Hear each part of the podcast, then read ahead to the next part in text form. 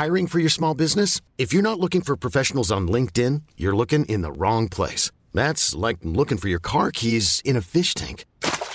LinkedIn helps you hire professionals you can't find anywhere else, even those who aren't actively searching for a new job but might be open to the perfect role. In a given month, over 70% of LinkedIn users don't even visit other leading job sites. So start looking in the right place. With LinkedIn, you can hire professionals like a professional. Post your free job on linkedin.com slash achieve today.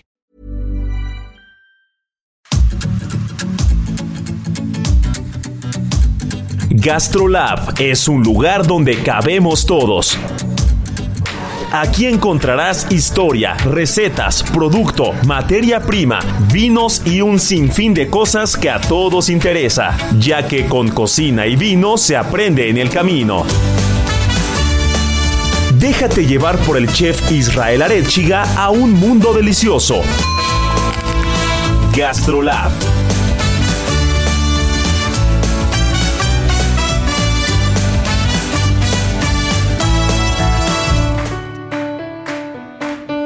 Hola amigos, ¿cómo están? Estamos en Gastrolab ya, ya es fin de semana, manteles largos por donde le quieran ver, porque mi querida Miriam Lira, editora de Gastrolab, eh, hay mucho que celebrar. Viene el Día de las Madres, uno de los mejores días. Eh, y digo de los mejores días porque qué bien nos van los restaurantes, qué rico comemos en casa, qué bueno que se festeja a la reina, a la reina de la casa de las familias a, las personas que se han encargado de transmitir de generación en generación la buena cocina, el buen producto, las historias gastronómicas y qué mejor que celebrarlas, pero también estamos de manteles largos porque seis años del Heraldo de México, eh, en esta nueva versión, seis años del Heraldo, seis, eh, casi seis años también de Gastrolab. Eso ya estamos dando un adelantito, pero estamos a muy pocos meses de, de también el sexto aniversario de Gastrolab. Hay muchas velas que soplar y hay demasiada información para este programa, mi querida Miri, que como cada fin de semana nos reunimos, pues para echar el chisme y chacotear un poquito alrededor de la gastronomía. Y no podemos dejar de lado que una de las grandes cocineras mexicanas, eh, al frente de uno de los restaurantes poblanos tradicionales por excelencia, pues tomó las páginas de Gastrolab, así que ¿por qué no nos platicas, mi querida Miri? Hola, ¿qué tal? Sí, a todos nuestros amigos de Gastrolab. Fíjense que este viernes tuvimos una de las chefs poblanas más queridas, no solo en su estado, sino en todo el país. Un referente enorme de los chiles en nogada, seguramente ustedes ya la han escuchado por ahí. Se trata de la chef Liz Galicia quien ahora tomó las páginas de GastroLab porque está embarazada y justamente platicamos con ella pues de toda esta nostalgia que da la cocina de casa, la cocina que te prepara tu mamá, la cocina que te prepara tu abuelita. Y pues ligándolo también pues a esta etapa que ella pues ya va a ser este eh, testigo en, en dos mesecitos ya que va a tener a su segundo hijo. Y pues bueno nos cuenta acerca pues de los platillos que le enseñaron a hacer su abuelita, su mamá y demás, que bueno, ella durante años, varios años, muchos años estuvo al frente del mural de los poblanos y justo en pandemia decidió ella pues separarse de este, de este gran restaurante de gran tradición y abrir el propio. Se llama Salón Mezcali y también tiene una mezcalería allá en Puebla que se llama Miel de Agave.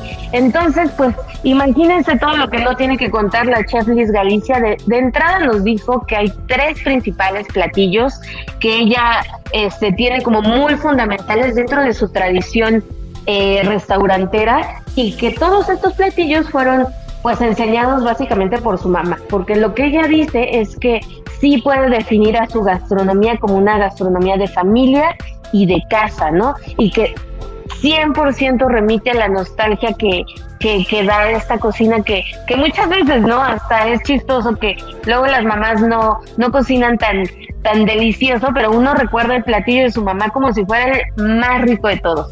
Entonces, estos platos son, número uno, el adobo, segundo lugar, el mole poblano y en tercer lugar, los chiles en nogada, que bueno, los chiles en nogada pues es el platillo que ahora mismo le ha dado toda la, la fama, no solo en Puebla, sino en toda la República.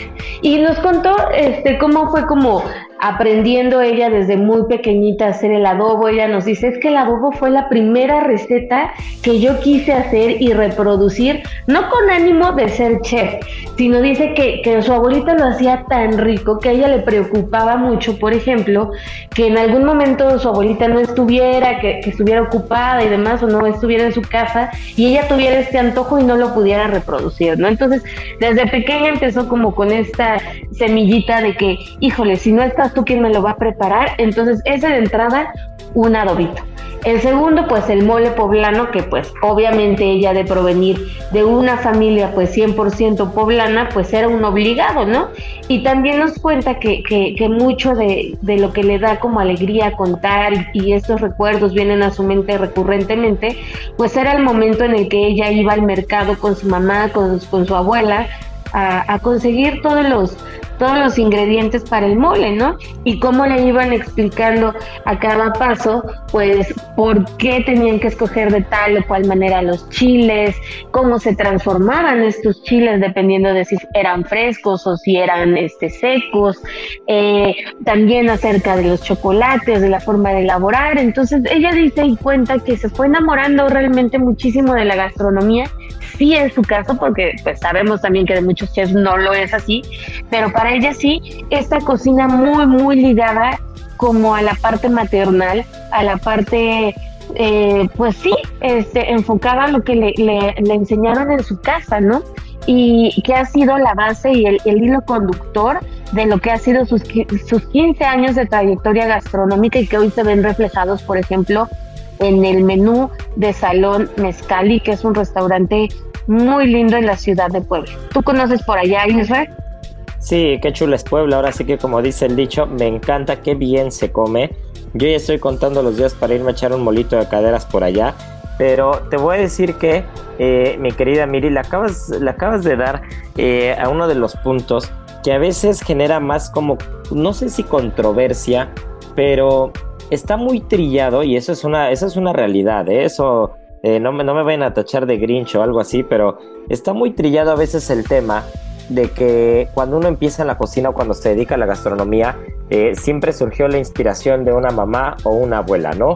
Y, y eso, eso muchas veces ha cansado el discurso, ¿no? Cuando escuchas la historia de alguien y, y, y todas las personas repiten el tema de Sí, es que como mi abuelita cocinaba muy bien, yo me dediqué a la cocina, pero de verdad fuera de esa parte trillada que a veces que a veces puede parecer repetitiva, qué tan cierto y qué tan verdadero es que muchas personas exitosas en, eh, en la gastronomía de este país lo fueron o lo son gracias a estas abuelas o estas mamás que impulsaron la gastronomía, que impulsaron la cocina y que fueron transmitiendo, como le decía al principio del programa, pues todos estos conocimientos, ¿no? Porque el hecho de que lo escuches mucho no le quita, no le quita realidad al, al, al fact, ¿no? No le quita realidad al hecho.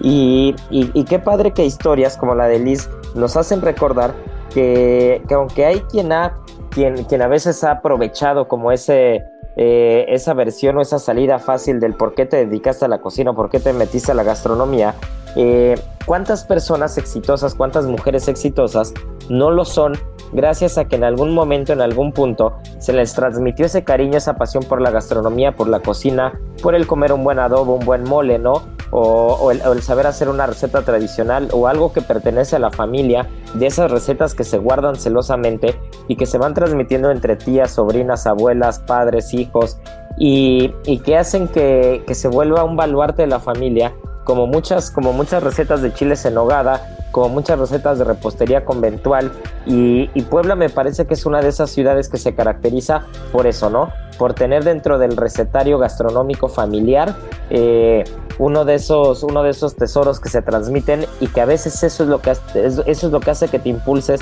a dedicarte a la gastronomía, ¿no? Sí, totalmente. Y a mí algo que me encantó de la chef Galicia es que es muy franca y muy honesta al decir esta parte, ¿no? Como sin ninguna pretensión, justo como decías, ¿no? Luego, para muchos la, la, la salida fácil puede decir la cocina de mi mamá y tal, pero lo dice con tanto cariño y, y, y, relata tan al pie de la letra las recetas o las formas en las que a ella le enseñaron, que da todo el sentido y, y nos decía también, ¿no? Es que me atrevo a decir que, que en el 90% de los restaurantes este, hay alguna influencia, hay algún plato en donde hay algún guiño, ¿no? A la, a la, a la figura materna. Entonces es también como muy, muy este, peculiar esta parte de entender, pues, cómo la parte emotiva se va ligando a, la cocina y aunque tú traigas tus técnicas, tú traigas tu, tu historia, traigas este, tu, tu escuela que puede ser eh, en, cientos, eh, en decenas de lugares y con cientos de ejemplos a nivel global, pues siempre llegas ahí como a ese punto en el que, en el que te toca el corazoncito cierta cosa y le pones el guiño a algún platito o rememoras cierta o cual cosa, ¿no? Eso me parece fenomenal de su parte. Y también pues hablamos mucho sobre esta situación de, de ser mamá y ser chef. ¿Qué tan complicado puede llegar a ser ser mamá en una industria tan demandante, no? Y ella nos contaba, fíjate que, que cuando, cuando yo estaba en el mural de los poblanos, que, que fue cuando ella tuvo a su primer hijo, pues fue mucho más difícil y nos narraba cómo pues perdió como ciertos momentos muy importantes con su primer hijo. Y dice, bueno, ahora que soy una mujer empresaria, que logré echar a andar mi propio restaurante en plena pandemia, que fue para ella el empujoncito que necesitaba para emprender. Ya saben que para algunos la pandemia llegó a ser incluso este ese, ese impulso que tanto requerían. Ella lanzó en pandemia su restaurante Salón Mezcali y, y, ella nos cuenta, mira, ahora que soy empresaria, pues tengo esta facilidad de, bueno, no facilidad, pero posibilidad de decir, bueno, este, puedo poner mis horarios de diferente manera, puedo poner mis compromisos de cierta o cual forma. Y por otro lado, también nos contó que, que pues le dio esta parte empática con las trabajadoras, ¿no? Muchas veces pues dar esta facilidad para que las señoras se vayan o, o para que estén o no estén, muchas veces ni siquiera llegan a contratar triste realidad, ¿no? A las mujeres cuando están embarazadas o las llegan a, a despedir, ¿no? Una situación muy, muy lamentable. Pero bueno, ella ahora lo ve desde el lado como mamá, como chef, como empresaria y como, como líder de su proyecto. Entonces también ha hecho una sinergia importante con todas las mujeres que trabajan junto a ella, eh, pues siendo más empática, ¿no? Y cambiando un poco también las reglas del juego en cuanto al restaurante, que dice, dificilísimo, porque se te va uno en el equipo y arde Troya. Pero bueno, tiene que ser así, ¿no? Las, las cosas tienen que ir modificándose poco a poco en medida de lo posible. Esa parte también me pareció fascinante como, como esta visión, ¿no? Tan, tan empática que ahora ella tiene de la maternidad. No, y sabes qué, Miri, creo que acabas de tocar varios puntos que, que son importantísimos ir como, como eh, remarcando, ¿no? Yo creo que una de las cosas que a mí más me sorprendió cuando me dediqué, eh, cuando decidí dedicarme a la cocina y cuando empecé a trabajar profesionalmente en ello, es que las personas más fuertes del equipo, eso es verdad, ¿eh? No estoy ni tirando ahí el cebollazo ni nada, ¿no? Pero eso es un hecho, eso, eso me consta. Las personas más fuertes del equipo normalmente eran las madres solteras. Entonces, cuando, cuando, cuando teníamos en el equipo del restaurante hace 15 años a dos o tres mujeres que, que, sus hijos dependían de ellas únicamente, normalmente eran las personas que nunca te fallaban, que, que siempre estaban al pie del cañón, que siempre cuidaban su trabajo al 100% y eso, eso generó un impacto eh, positivo en todo el equipo que cuando llegaba alguien a pedir trabajo y normalmente era una madre soltera, sin pensarlo decíamos que sí sin saber exactamente qué era lo que sabía hacer, dónde había estado, sabíamos que era alguien que iba a dejar todo por su trabajo y que lo iba a hacer muy bien, sin descuidar evidentemente la parte de ser madre, ¿no? Que eso Liz también lo deja muy claro. Y eso, eso de alguna manera, cuando empiezas a tener esas, esas buenas experiencias con, con madres, que, que, están pendientes de sus hijos y que están pendientes de, de su trabajo y que, que, se dan tiempo para todo, te empiezas a dar cuenta de lo fuertes que, que son en el equipo, ¿no? Entonces ya lo decía, se te va una yar de Troya, ¿no? Y qué interesante que se vaya, que se vaya haciendo conciencia en las cocinas cuando no tienes eh, a alguien del equipo así, pero cuando estás a punto de tenerlo, cuando alguna, alguna chica del restaurante o alguna mujer sale embarazada y todo, cuidarlas, ¿no? Cuidarlas, que se, que se, se sigan sintiendo parte del equipo, que se sientan respaldadas, porque eh, finalmente la cocina es materna, ¿no? La gastronomía mexicana es materna y, siempre hemos dicho que, que, las madres, que las madres son las que mejor cocinan y, y, más allá de si, porque lo dijiste muy bien, es otro de los aspectos a remarcar, más allá de si existe una formación profesional y más allá de si existe eh, una escuela, más allá de si existe una formación en algún otro restaurante, en algún otro país, la cocina materna y los sabores y realmente eh, no es choro, es, ni, ni es un tema trillado ni nada, vuelvo a lo mismo, es real el amor que se le puede dar a la comida y el amor que se transmite por la comida y, los sentimientos o ese cariño que se transmite a través de un plato no te lo enseña nadie, ¿no? Y esas cosas se aprenden en casa, las pruebas en casa y te quedan para siempre y creo que eso es fundamental que se pueda transmitir eh, tal como lo hace Liz con sus restaurantes. Pues sí, eso es, es fundamentalmente lo que hace la chef Iris Galicia en, en, Puebla. Es interesantísima su historia, ver también cómo habla de las cocineras tradicionales, eh, de las de las. Ay, ¿cómo se llaman estas de lo que hablamos el programa pasado. De. Las mayoras me llevan a la ya, ya, perdón.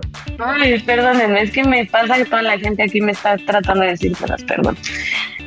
Y sí, pues eso es fundamentalmente lo que, lo que está haciendo Liz Galicia en Puebla.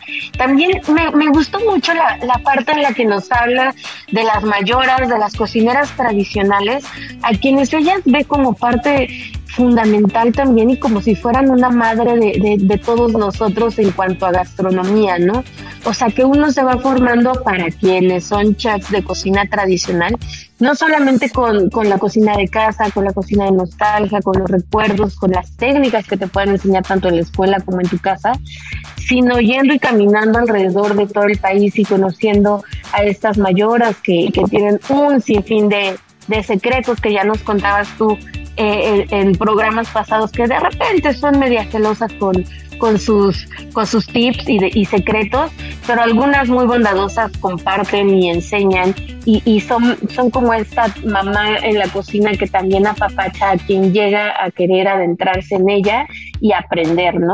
Entonces es un artículo muy padre en el que nos habla de sus hijos, de lo que les gusta prepararles. Ella nos, nos daba por ahí una receta muy sencilla y muy rica de una tostadita con, con fideo seco, que dice que bueno, que su hijo se llega a comer hasta seis y pues son tostadas grandotas y ese, ese, ese platillo está en Salón Mezcal y por si alguien se da la vuelta para que lo pruebe. Y pues justo con todas estas historias se van creando memorias para ella, para sus hijos, que van a ser inolvidables, ¿no? También nos decía que, que ella, por ejemplo, pues ya no cocina en casa. O sea, está tan adentro del restaurante que es muy raro, ¿no? Como que siempre también se tiene esta idea de, uy, el chef este, o la chef ha de cocinar delicioso en casa, ¿no? Es que han de tener las ollas ahí rebosantes de platillos deliciosos y la realidad es que en donde más cocinan pues es obviamente en el restaurante. Entonces pues también sus niños pues van a crecer con esta historia de restaurante y creo que van a crear unas memorias fabulosas porque no me imagino todo lo que no puedes llegar a ver como niño en un restaurante. Sí, no, yo creo que siendo cuidadosos nada más con los fogones es un lugar espectacular, mágico para poder crecer, para poder enseñar, el descubrir desde pequeño los sabores y los aromas, yo creo que son cosas que, te pueden marcar y te pueden hacer una diferencia, no en el sentido de que te dediques a esto, pero sí en el sentido de que desde el principio aprendas a disfrutar, porque muchas veces nos pasa que de chicos no nos gustan muchas cosas, pero no nos gustan aunque no las hayamos probado únicamente por manías o por cosas propias de ser pequeños, ¿no? Pero cuando de repente te encuentras con gente eh, que desde, desde pequeños empieza a enseñarle a sus hijos lo que es la comida, lo que son los productos, lo que son los sabores y a descubrir el mundo, te sorprendes cuando ves en el restaurante un niño de 4 o 5 años que come de todo, pero cuando dices de todo no solamente es come por el sentido de comer y, ya, ¿no? Estar satisfecho, sino que realmente disfrutan las cosas. Por ahí recuerdo algún niño que... Sí, sí, sí. Sí, que tuvimos, que creo que cumplía 7 años y pidió de, de, regalo cumpleaños comer en el restaurante con nosotros porque era el restaurante favorito, ¿no? Entonces ah, el, niño de, 7 años ya decía qué restaurante quería ir a comer, ¿no? Pero quería un curioso. Sí, sí, sí, quería un arrocito, eso sí. Pero qué curioso. Y no podemos, no podemos despedirnos de la primera mitad aprovechando que nos quedan unos minutos, Miri. Eh, sin, número uno, decir lo que yo sé que cada año nos encanta decirlo, pero es que qué rico es hablar de nuestras mamás y de lo bien que cocinan. Ay, sí. Y sin decir los platos que más nos gustan de cada una de ellas, ¿qué no puede faltar en la gastronomía o en el recetario de tu mamá que tanto disfrutas? Híjole, es, es bien chistoso porque mi mamá siempre que quería consentirme, pues de entrada, mí, yo soy amante del pozole. Entonces, un pozolito. Pero una cosa que siempre se me va a quedar en la memoria y que quiero mucho de mi mami y que es sencillísima y que se van a botar de la risa es el sándwich, en sandwichera por supuesto, con una pasión que hacía poniéndole varios quesitos y demás, que era mi momento más divino y delicioso del fin de semana. Ese era mi favorito. Pues mira, a veces lo más sencillo, a veces lo más sencillo es lo más es, es como lo que más perdura o lo que más te queda, ¿no? Mira, yo por ejemplo recuerdo mucho un café con leche. O sea, un, un simple café con leche Claro. Hace, toda la diferencia, ¿no? Más allá de que siempre he dicho que la cochinita pibil, los camarones a la diabla, hay cosas que mi mamá cocina espectacular, pero, pero sí un buen café con leche sería como de las cosas que más recuerdas, más allá de los platos elaborados, ¿no? Y si tuvieras tú que cocinarle a tu mamá, ¿qué le harías que disfrute ella? Sí, esa es una buena pregunta. Yo creo que le haría unas albóndigas con morita. Uf, muy sabrosas. muy sabrosas. Sí, sí, sí. Pues ¿Tú qué le harías? Bueno, tú qué no le harías, ¿no? justo, lo decías muy bien, ¿eh? A veces cuando nos dedicamos a esto lo que menos hacemos es cocinar fuera del restaurante. pero pero sé que sé, sé que hay cosas que le gustan mucho, ¿eh? De repente a ver, que recuerdes que ha ido al restaurante varias veces y, o sea, postres le, postres le encantan, eso sí, un buen fondante de queso, algún, algún postre ahí le va, e, es muy dulcera, entonces un postre seguro le va, le va a encantar. Pero de comer, ¿qué diría? Algún socarrat, algún pescadito, sobre todo yo creo que algún arroz, algún arroz va a disfrutar mucho porque Sí, eh, eh, eh, somos como muy diferentes a veces. Yo, por ejemplo, con mientras más sencilla a veces es la comida fuera del restaurante, mejor. ¿No? Pero cuando, van mis papás al restaurante que me toca consentirlos, pues busco hacerles algo más elaborado.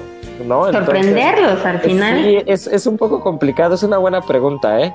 Voy a ver ahora sí, si me los lleve al restaurante voy a medir qué fue lo que más les gustó para que este, no, para anotarlo y el 10 de mayo ahora cocinarle yo a ella. Pero bueno, pues nos tenemos que ir, nos tenemos que ir porque viene el testimonio de nuestro buen Jimmy Carrillo, que fue el ganador de la semana pasada y que cada ocho días no falla con las adivinanzas. No se nos despeguen porque volvemos. GastroLab. Hola, ¿cómo están? Mi nombre es Jaime Carrillo y bueno, mi historia de por qué empecé a escuchar GastroLab es muy curiosa. Yo no soy chef ni tampoco tengo nada que ver con el sector restaurantero. Yo soy actuario de profesión. Cuando fue la pandemia, pues todos nos encerramos en casa y pues tenía que ver cada día que tenía que comer. Entonces ese fue un, un nuevo reto para mí. Así fue como empecé a, pues, a buscar recetas y así buscando, buscando, pues di con Gastrolab y poco a poco me fue atrapando. Poco a poco pues fui conociendo sus diferentes programas. Pues todo lo que hay en la cocina, eh, toda la cultura gastronómica, la riqueza que tenemos en México con todos los ingredientes, las diferentes regiones y después también todo lo que hay detrás de un restaurante, la administración de un restaurante que pues es toda un arte y toda una ciencia. Entonces la verdad me fue atrapando. Y desde entonces pues no me lo pierdo, me encantan todas sus secciones, lo hacen de una manera muy interesante, muy divertida y este he tratado también de hacer algunas recetas. Digo, lo bueno de cocinar para uno es que si no queda bien, pues me la hago y me la como, ¿no? Pero pues lo importante pues es pues no perder el entusiasmo, lo importante es pues saber todas las opciones que hay y también algo divertido pues es al final, ¿no? La adivinanza del día. Este, pues he participado muchas veces, este pero siempre me ganan y no importa, pues lo importante es participar y es muy divertido. Lo recomiendo ampliamente, sigan adelante, muchas felicidades a Isra y a todo su equipo y les mando un fuerte abrazo. Saludos. GastroLab, el lugar donde cabemos todos. Vamos a una pausa y regresamos.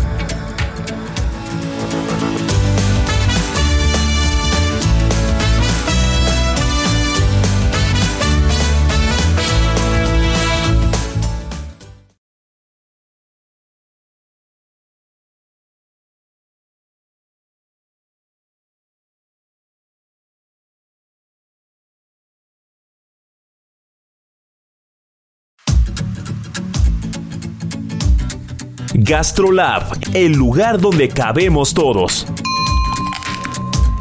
Estamos de regreso.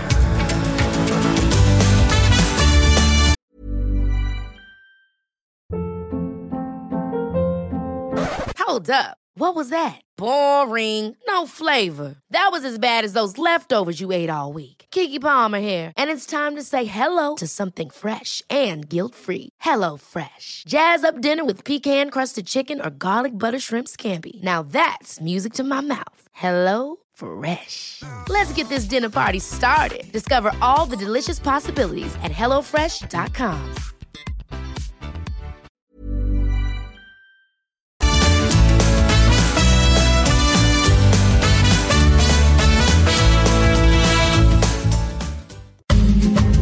Y ahora, el sabor oculto.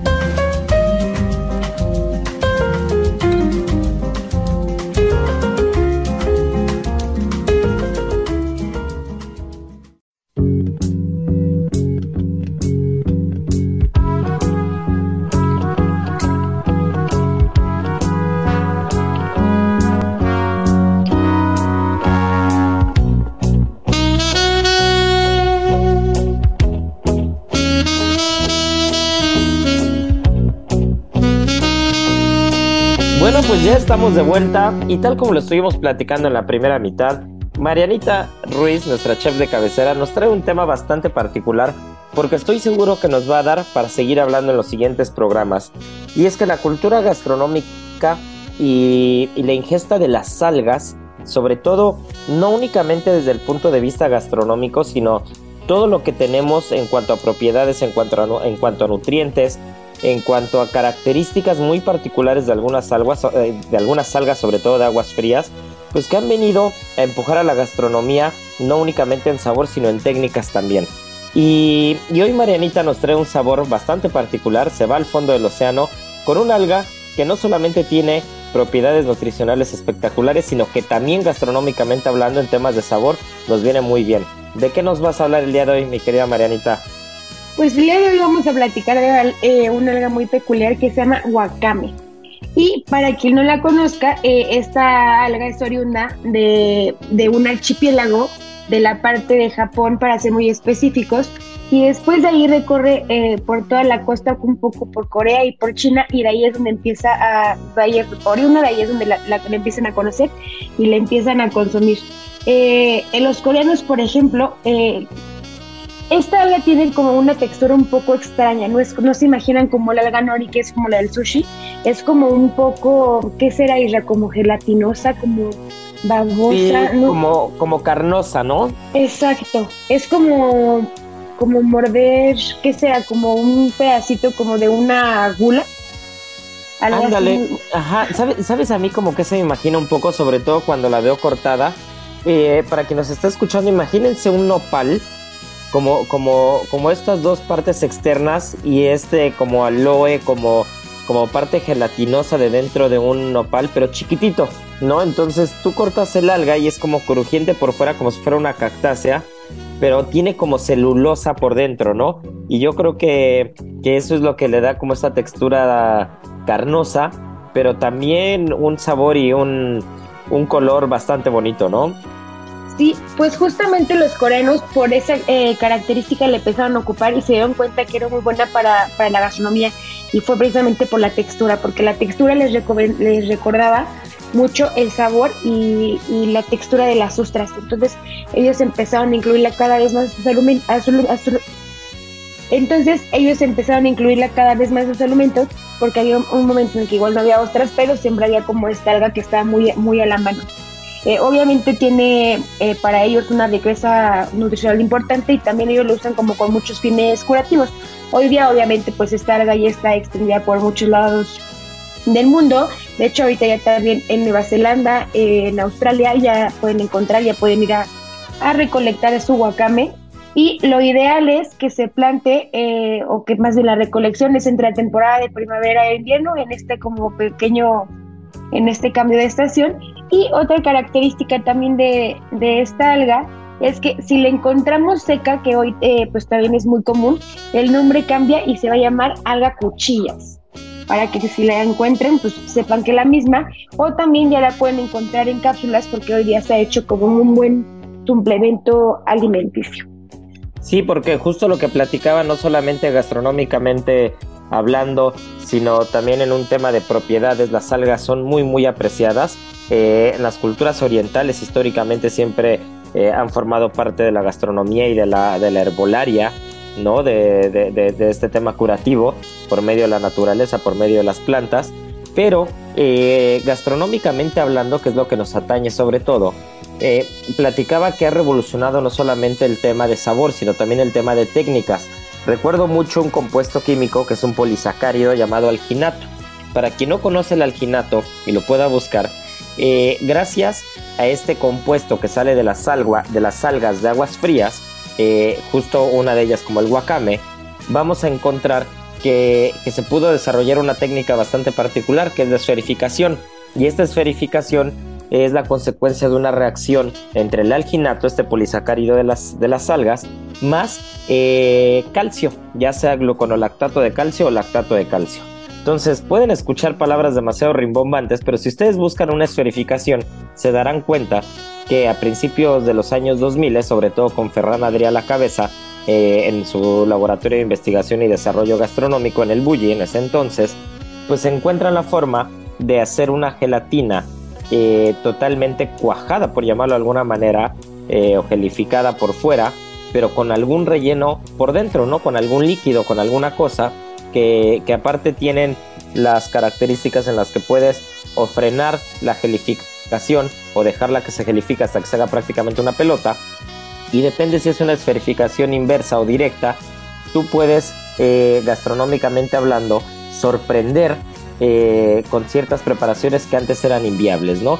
Incluso con algunas técnicas de calor en una gelatina, que cuando hablamos de una gelatina, una gelificación convencional con grenetina, con la famosa cola de pescado, o con o ya sea en estas hojas o en polvo, pues cuando tú calientas una gelatina o la dejas a temperatura ambiente, pues se va a deshacer, ¿no? Pero particularmente con este polisacárido no. Entonces tú puedes hacer una gelatina caliente, cosa que también puede pasar con el agar agar, que es otro tema de algas, y es así como eh, usándolo sobre todo en alta cocina en los últimos 20, 25, 30 años, no solamente eh, en Corea, en Japón, en China, sino ya en todo el mundo completo, pues realmente vamos a encontrar que en las algas vamos a, tener un aliado que, si ustedes se ponen a investigar los usos y sobre todo eh, la diversidad de algas para la diversidad de platos es infinita, ¿no, Mariana? Sí, chef, creo que cada día encontramos más algas y también lejos de encontrar más algas, también encontramos más usos, encontramos la forma de, pues, de darle la vuelta, ¿no? También creo que al principio estaba un poco complicado porque pues hay muchas que no se dan aquí, por ejemplo en América, pero pues hoy que incluso ya las podemos encontrar en tiendas naturistas en cápsulas y eso también nos soluciona y podemos darle pues otros usos porque al final ya tienen otros procesos y ya vienen como eh, en polvo o algo así, entonces pues nos da área de oportunidad para eh, ponernos a, investigar un poco más o a jugar o a crear o algo así, ¿no? Sí, claro, y el wakame, que es justo el alga que, nos trae el, del sabor oculto del día de hoy, eh, también la pueden encontrar como en una especie de ensalada, ¿no? Como una ensaladilla del mar que viene ya con ajonjolí, que viene con alguna preparación y si la ponen directamente en algún ceviche, sobre todo con atún, se entiende muy bien. Entonces puede ser muy sencilla de encontrar, de comprar, de usar en los platos y va a tener, le va a dar un giro totalmente diferente con un sabor que, a veces no estamos acostumbrados, pero que cuando lo encontramos el gusto, qué ricas son, ¿eh? Sí, es un sabor que gusta.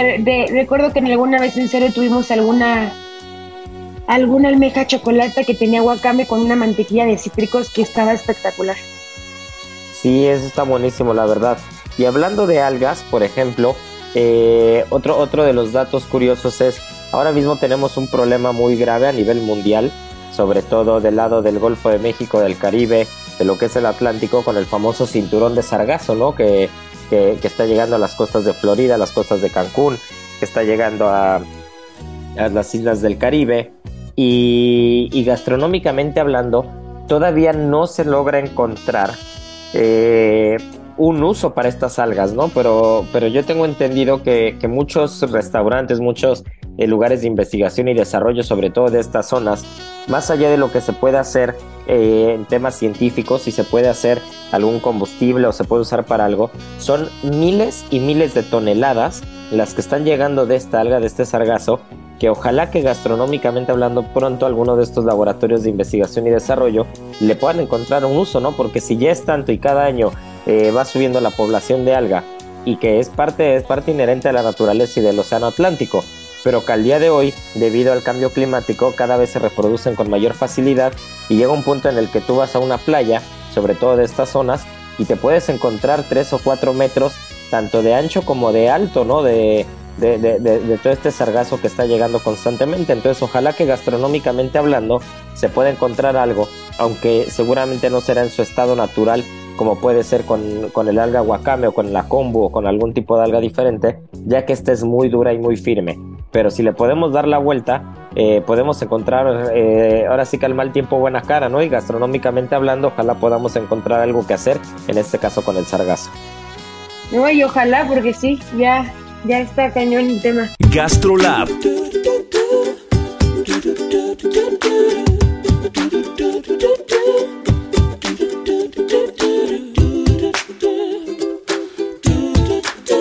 Pues muy bien, Marianiki, pues Gastrolab sigue y tenemos que volver con el Extaventum porque nos quedamos pendientes en la primera mitad con nuestra querida Miriam. Este, este licor bastante, bastante apreciado en la cultura maya y que, mi querida Miriam, no me dejarás mentir, tiene un origen bastante particular porque las leyendas están alrededor del extaventún. Eh, recordemos que también se podría decir que es una variante del balché, de, este, de esta bebida muy típica de Mesoamérica, de toda la cultura maya. Y el extaventún eh, no solamente es famoso en el sureste mexicano, en Yucatán, sino a lo largo del mundo. ¿eh? Yo he encontrado en Miami botellas de extaventún, he encontrado en Europa extaventún y a veces eh, dejamos de lado estos licores tradicionales o estos destilados tradicionales, pero tienen muchos usos gastronómicos, ¿o no, Miri? Sí, así es. Fíjate que, que tienen muchísimos usos gastronómicos y ya como tú lo adelantabas, pues es un licor que eh, en los últimos años sobre todo ha tenido como mayor visibilidad, mayor aprecio.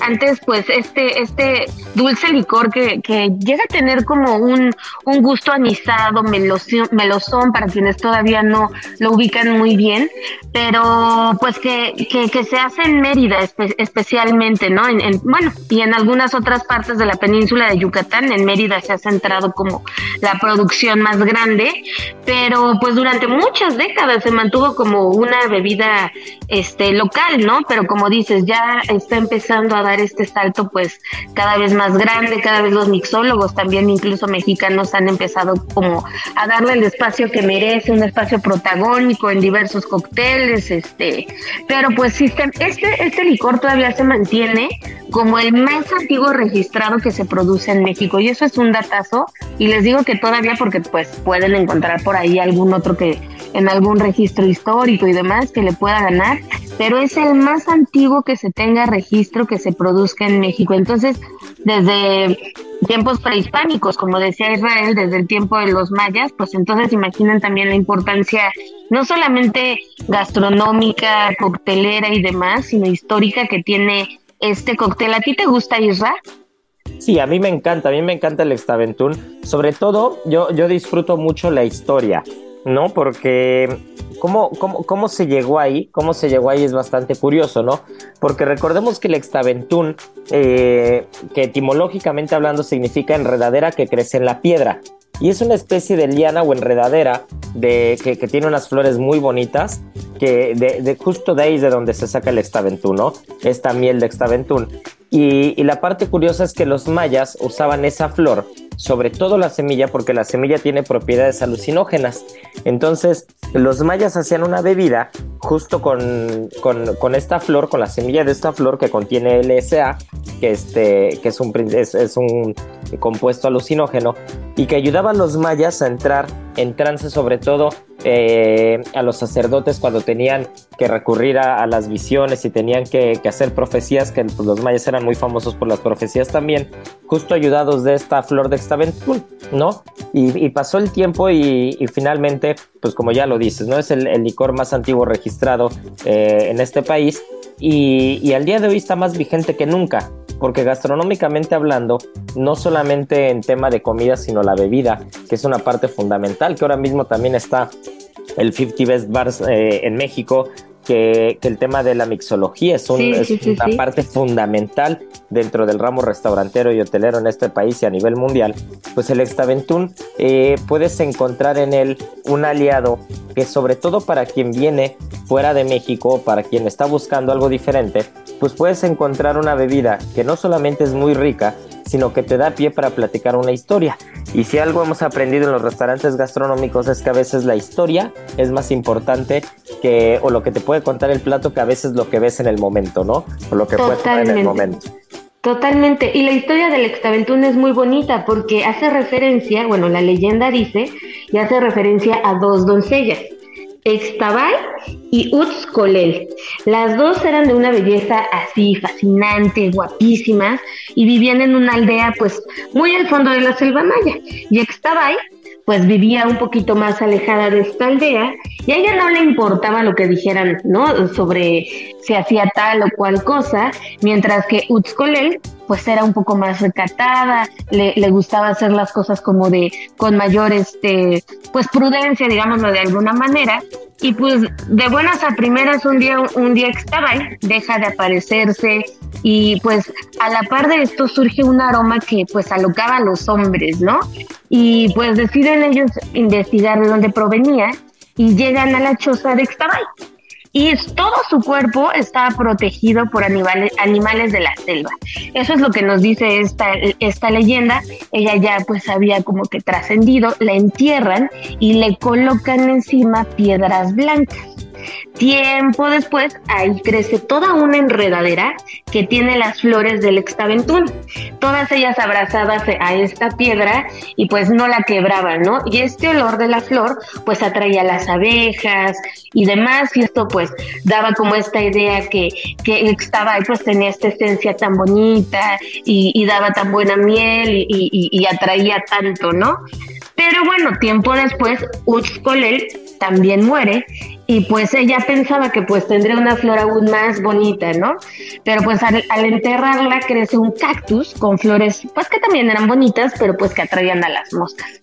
Y su muerte pues no fue tan tranquila como, como, lo, como lo que fue Extabay y pues ahí como empieza como una dualidad este, muy interesante que hace que se unan y pues que formen pues este licor que es el Extabay. Entonces, ¿qué tal? Qué bonitas leyendas, ¿no? Ay, me encanta, me encanta los productos que tienen leyendas, que tienen historia, que tienen mucho sabor, que, como te lo decía antes, ¿no? Que, que, te dan pie porque en los restaurantes qué importante es la comunicación con el comensal, qué, qué importante es comunicar lo que estás haciendo, cómo lo estás haciendo, el por qué lo estás haciendo. Y cuando tienes productos que tienen tanta historia, eh, pues es bastante, bastante sencillo el, el tener el pretexto, ¿no? Para entrar. Yo creo que que necesitamos conocer mucho más de la historia gastronómica de este país porque a veces hasta que no escuchas estos datos, por ejemplo, yo esa historia no la sabía, no, no la conocía, pero hasta, que no conoces esos datos, esa historia, eh, no lo puedes ir como regando, ¿no? No puedes ir platicándolo con los demás y a veces eso se pierde. Y creo que es fundamental que no dejamos que no dejemos perder nuestros productos, nuestras historias, nuestras leyendas, nuestras costumbres, sobre todo lo que lo que a veces no llega a las grandes ciudades, sino se queda en algunos otros estados, en algunas pequeñas ciudades y que vale mucho, ¿no? Vale oro la historia y vale oro los productos. Exacto, vale muchísimo y, justamente porque ya se están empezando a dar cuenta del valor no solamente gastronómico sino histórico, ya el gobierno de Yucatán está buscando y está trabajando en conseguir la denominación de origen de este licor para regular este, sus procesos, la elaboración, que solo puedan hacerlo eh, diversas casas productoras. La miel es muy importante en el proceso de este licor, entonces pues para asegurarse que, que se mantenga también la tradición y que no pase por otros endulzantes pues ya se está buscando también que se proteja, lo cual me parece fascinante porque sí le da como este, pues esta tranquilidad a la bebida, esta seguridad de que se mantenga en el tiempo y que después de muchos, muchos años podamos seguirla disfrutando tal cual es. No, bueno, pues creo que con la DEO eh, se, va, se va a impulsar muchísimo más el producto como tal. Creo que México es un país que podría estar lleno de denominaciones de origen por todos lados. cada estado podría tener filas y filas y filas de materia prima, productos, utensilios, técnicas, muchas cosas que deberían tener denominación de origen. Yo creo que ese es un gran proyecto. Hay que ver cómo Gastrolab se puede sumar.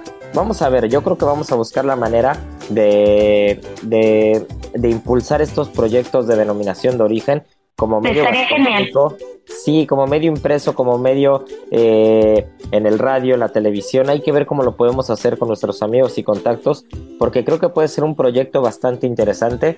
Imagínense un país en el que acabemos no con 10, 15, 18, 20, 22 deos, sino que acabemos con cientos de ellas, ¿no? Pero claro que sí. Miri, se nos está yendo el tiempo y Marianita no se quiere ir de la cabina porque todavía tiene muchos datos tiene un sabías que bastante interesante, porque no sé ustedes, pero igual Marianita nos va a enseñar algo del día de hoy. Gastrolab.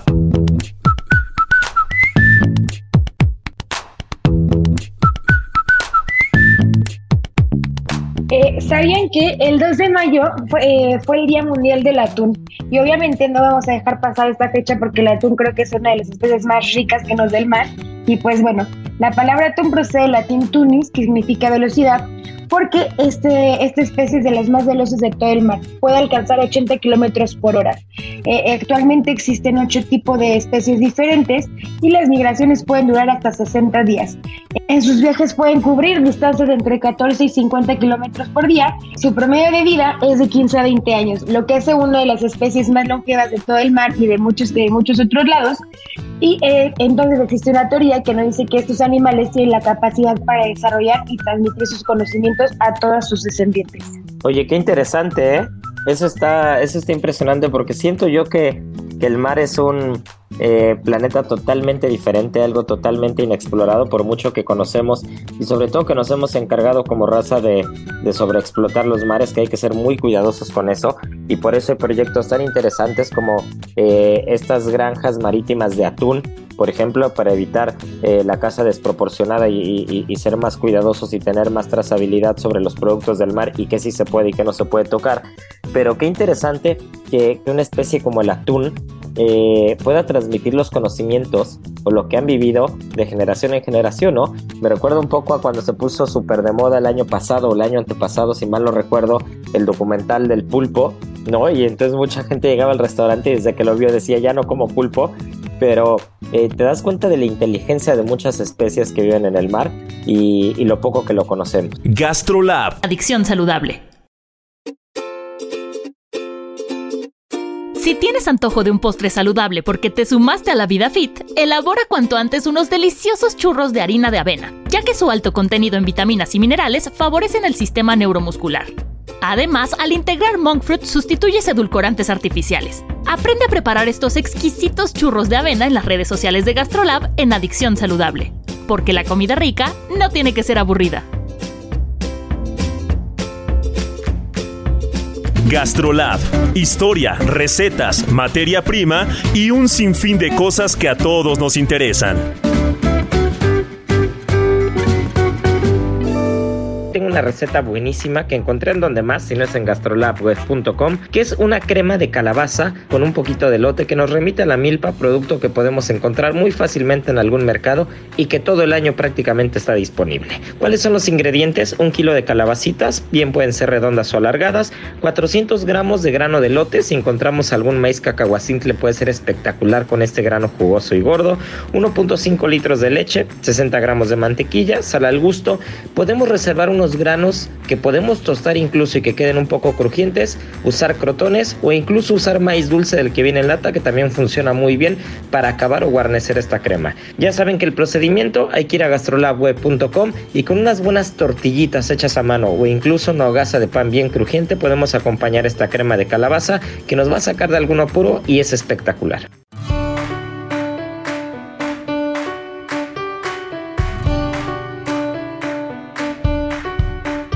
Pues ya está el ¿Sabías qué? El Día Mundial del Atún. Y mi querida Marianiki, nos tenemos que ir, Miriam Lira, pero no nos podemos eh, echar a correr sin adivinanza esta semana, que vamos a hacerla muy, muy sencilla, ¿no? Que nos digan qué especies de atún podemos encontrar en el Océano Pacífico en México. Especies de atún en el Pacífico mexicano, arroba Israel Arechiga, arroba Israel A R E T X I G A y bueno, pues muchas gracias por escucharnos. Espero que hayan disfrutado Gastrolab tanto como nosotros. Les mandamos un fuerte abrazo y nos escuchamos el siguiente fin de semana. Y ya saben, que tripa vacía. Corazón sin alegría. Aquí concluye otra emisión más de Gastrolab, el lugar donde cabemos todos. Déjate llevar por el chef Israel Arechiga a un mundo delicioso.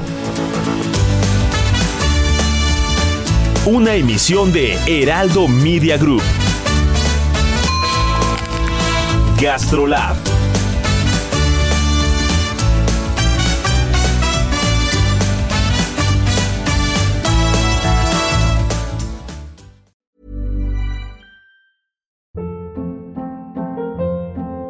Hold up. What was that? Boring. No flavor. That was as bad as those leftovers you ate all week. Kiki Palmer here, and it's time to say hello to something fresh and guilt-free. Hello Fresh. Jazz up dinner with pecan-crusted chicken or garlic butter shrimp scampi. Now that's music to my mouth. Hello Fresh. Let's get this dinner party started. Discover all the delicious possibilities at hellofresh.com.